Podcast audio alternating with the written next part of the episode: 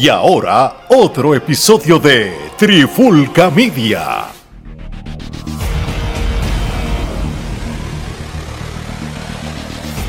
Oye, oye, oye, Alex Omar y Gerardo de Trifulca Media y bienvenido a un nuevo episodio de La Clara con la Trifulca. En este episodio hoy esto va a ser rápido. Vamos a hablar de la versión del 2023 del PWA 250 de la, de la rama femenina de la lucha libre. Y esto es directo al grano. Salió hoy la lista y ya tú sabes, Omar, la número uno. Como se veía venir, la mami Rhea Ripley es la número uno. No hay competencia. Rhea Ripley este, este año lo habíamos dicho ya en podcast que había sido la mujer más dominante de todo el año y, y pues el PWI no, nos consagró dándonos la razón. Eh, ciertamente este año no ha sido el año de la fémina. A nivel mundial, la, la, lucha femenina ha tenido un año no muy bueno. Eh, no han habido muchas luchas buenas de mujeres. Las pocas que han habido eh, no han sido tan interesantes como en otros años. Las muchachas, las historias han estado flojas en todas las empresas y lo mejor que ha pasado con la división femenina en el mundo entero, pues podríamos decir que es lo de Ría y Ría pues ha lucido espectacular. Desde que ganó ese campeonato se ve mejor físicamente, eh, ha hecho cosas impresionantes y pues el futuro es brillante para ella. Sí, y las reglas son las mismas. Eh, eh, desde, se evaluó desde julio del 2022 hasta julio del 2023.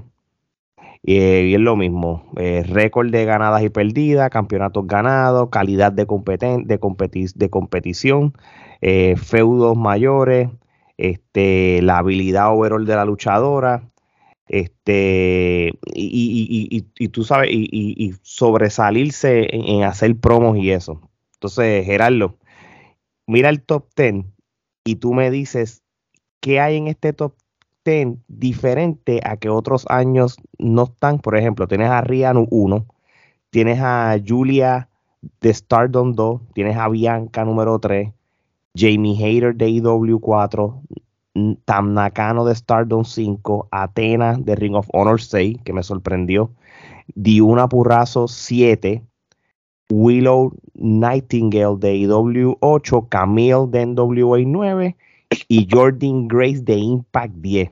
Esto es una lista que, que me sorprendió desde el punto de vista de que casi Muy siempre, internacional.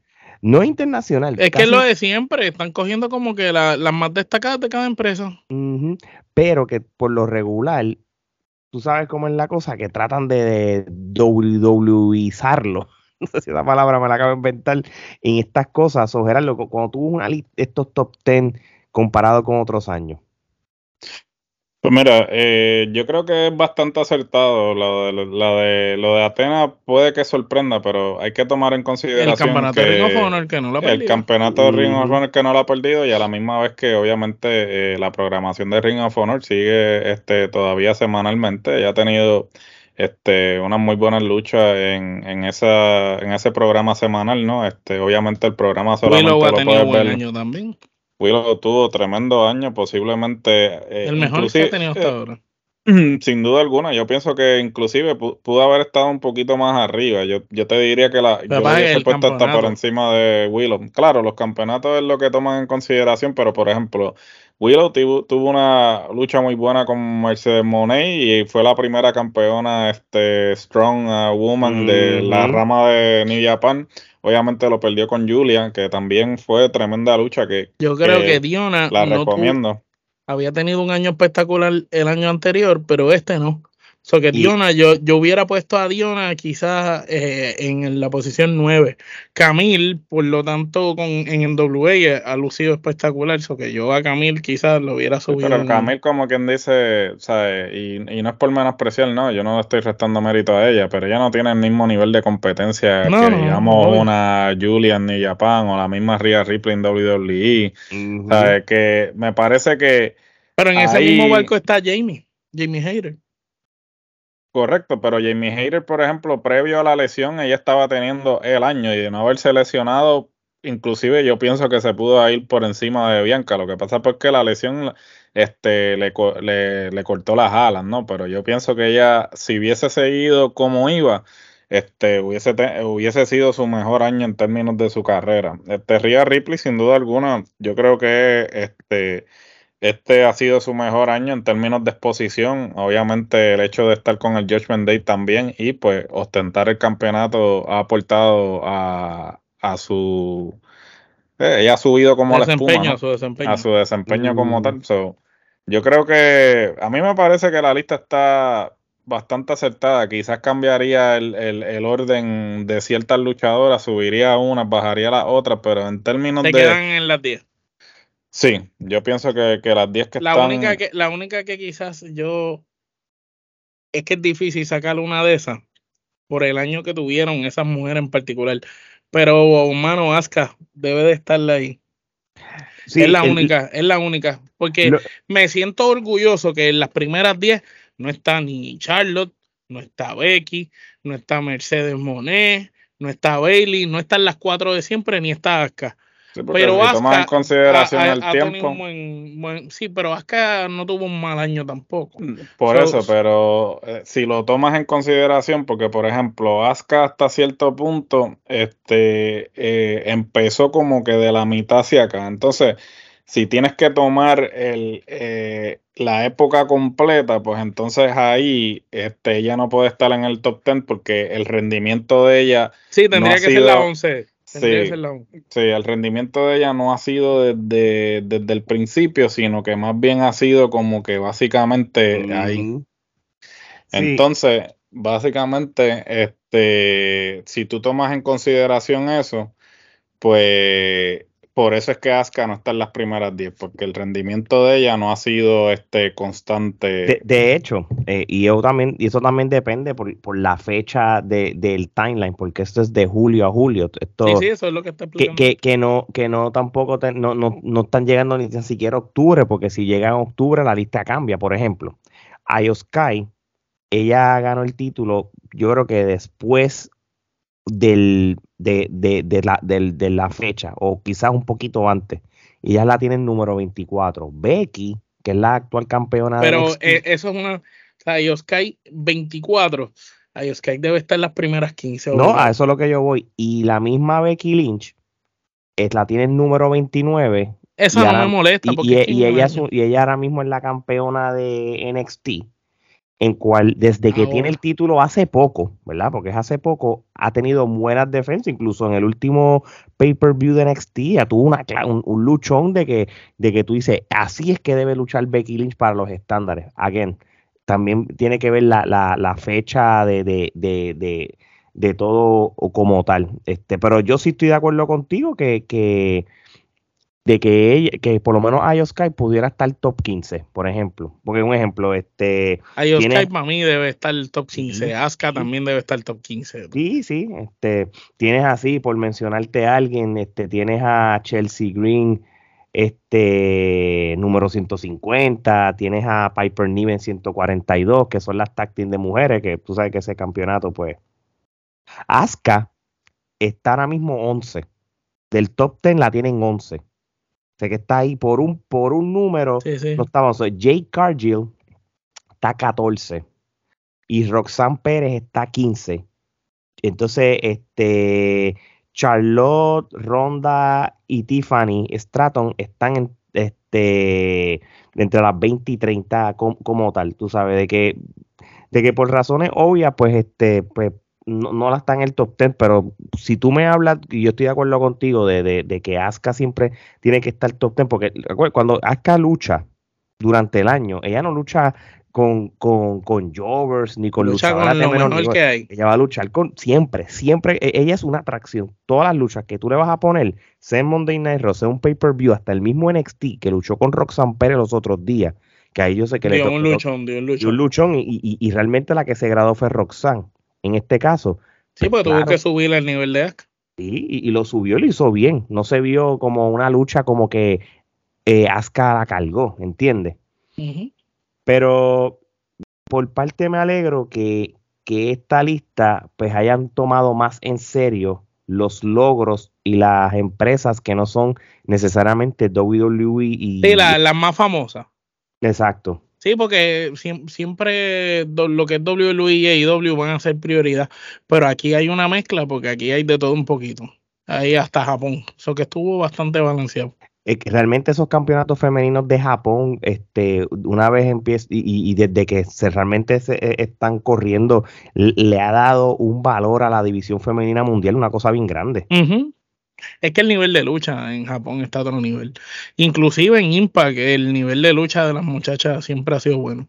Bueno, si tú me lo dices a mí, en el año 2023, lo que pasa es que no hemos, y vamos a ser realistas, y los tres estamos conscientes de que no le hemos dado mucho eh, eh, énfasis o hemos hablado de Impact como otros años, pues no lo hacemos porque obviamente tenemos unos contenidos extras que hacemos que no es de lucha libre, pues por ende, pues tenemos menos tiempo. Pero en, el, pero en los tiempos de antes, no era, hermano, me atrevo a decir que somos los, éramos los únicos que hablábamos de Impact y todavía en el 2023 yo me atrevo a decir que es la conversación que hemos tenido desde la pandemia, que la división femenina de Impact es la mejor.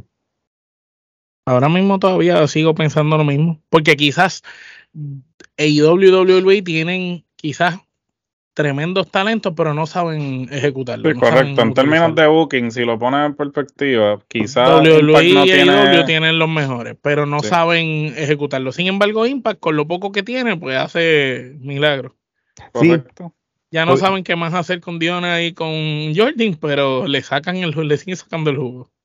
Eh, y, lo que pasa es que, un ejemplo, después de Impact, donde mejor están corriendo el booking de la división femenina es NXT. Lo que pasa es que NXT, pues obviamente, pues tiene muchas muchachas en desarrollo y, tiene demasiadas muchachas que son muy verdes, es lo que pasa. Entonces tienen dos o tres buenas, pero tienen muchas verdes. y eso, es, lo que, lo que le pasaba a IW al principio. Por eso es que ellos están bajando a Becky y están bajando otros talentos, porque ellos saben que obviamente a diferencia del NXT este de antaño, eh, que estabas trayendo gente que estaba experimentada en las indies, que ya, ya podían correr. Eran luchadoras. Sí, este, luchadores y luchadores, este, en este caso en particular, pues tiene gente que, o sea, eh, los están construyendo desde abajo, o sea, es como que son productos natos, porque la mayoría, bueno, la mayoría no, yo te diría que, que todos los que están actualmente son atletas universitarios, que obviamente pues los firmaron y, y muchos de ellos no tienen ni noción de lo que es el negocio, o sea, ellos Con están excepción de Jay Cargill, que viene siendo la Ah, no, bueno, Next Big Thing, y es porque ya ella venía con el bagaje de la otra empresa. Por eso sí, pero el resto realmente no tienen ningún este bagaje, ¿no? Ni, ningún este background en lo que es lucha libre, o sea, sino que los está y que eso realmente a fin de cuentas es lo que ellos quieren, o sea, ellos quieren que no vengan con malas costumbres, porque a veces el, Sí, el luchador indie tú tienes que como que ya, ya viene con una percepción, mientras que si tú lo, lo traes desde abajo, pues te va a seguir a ti ciegamente porque entiende que tú sabes lo que estás diciendo, ¿no? Sí, y, y, y, y Jay Cargill es como el segundo proyecto de este después de Ronda Rousey en cuestión de, de, atracción. Obviamente el de Ronda pero, eventual. Pero viste lo que dijo este Ría de ella, habló muy bien. Sí, todo, todas están, por alguna razón, el feedback de Jay ha sido súper positivo. Porque a Ria le preguntaron, tú como campeona, ¿cómo te sientes de esta mujer? Y ella dijo, me gusta mucho como ella se proyecta como una superestrella, es una superestrella, me gusta lo poco que he visto de ella en cuanto a habilidades luchísticas y siento que, se ve como toda una superestrella. ¿Tú eh, eh, sabes? y eso es, eso es bueno viniendo de, de la mejor luchadora del año. No, por eso te digo, y, y, y no solamente eso, Jay, Jay, tiene una idea de cómo es la cultura de WWE, porque ella, ella fue parte de, de, de lo, ella fue una, una de las de las clases estas del PC, aunque no terminó con WWE porque se tuvo que ir, pero realmente ella, e, ella sí es una atleta también. Sí, no, claro, no, ella, ella, ella es una, una, ella es una como Bianca. De, Nata de esas que tienen habilidades naturales. E, ella, pero ella fue parte del tryout de WWE un año antes de la pandemia, en el 2019. Y como tal. que ella pudo haber estado. Lo que pasa es que ella apostó a sí misma, porque en ese momento ya lo que le estaban ofreciendo era el contrato base que, que le ofrecen Pero lo hizo bien, lo hizo bien. No, no, ella lo hizo bien. Se fue a otro lado, a sí misma, Y ahora pues, volvió bajo sus condiciones. y tuvo suerte que nadie eh, en la otra empresa, ella no tuvo nada malo. Ella siempre fue estrella desde que llegó. No, Nunca tuvo un momento de decir, ah, fue una chata. No, nada más esa última lucha que se sabía que era porque se iba. Pero ella lo hizo bien, y, estoy de acuerdo con Gerardo. Va al WWE Performance Center en el tryout, le ofrecen el contrato, y ella quiso probarse en otros lados, empezó a ir a, entrenarse con AR Fox.